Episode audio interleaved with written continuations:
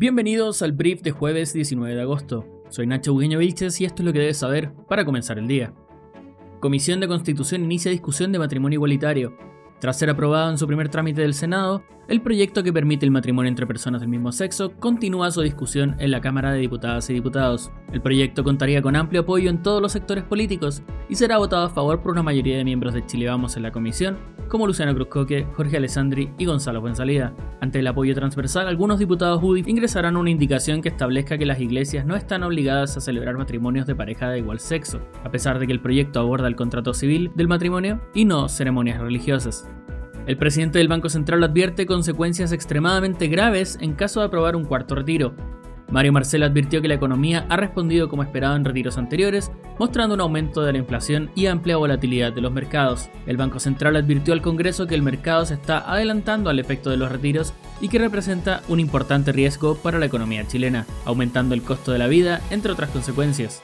El Banco Central podría haberse obligado nuevamente a un alza en las tasas de interés, lo que se reflejará en un aumento de costo en créditos como el hipotecario. De aprobarse el cuarto retiro, más de la mitad del país quedará sin recursos en sus fondos de pensiones.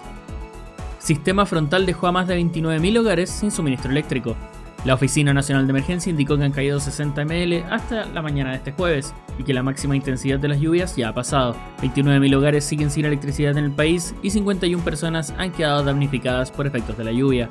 Se han registrado desbordes de canales, caídas de árboles y anegamientos en calles y viviendas, y la región de Higgins fue la más afectada.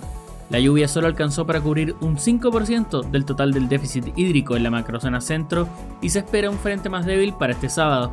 La alerta temprana se mantiene activa.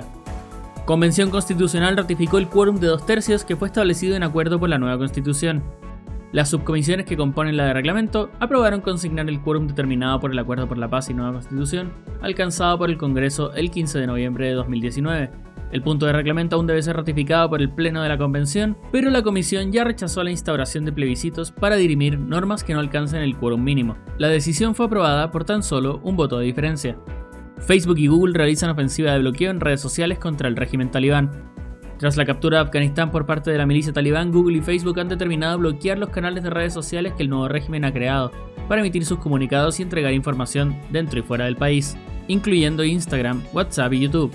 Si bien Estados Unidos tiene establecidas políticas de sanción que ya incluyen el bloqueo de acceso a redes sociales, los talibanes hoy tienen acceso a las plataformas oficiales del gobierno afgano, lo que ha movilizado a las distintas compañías de tecnología.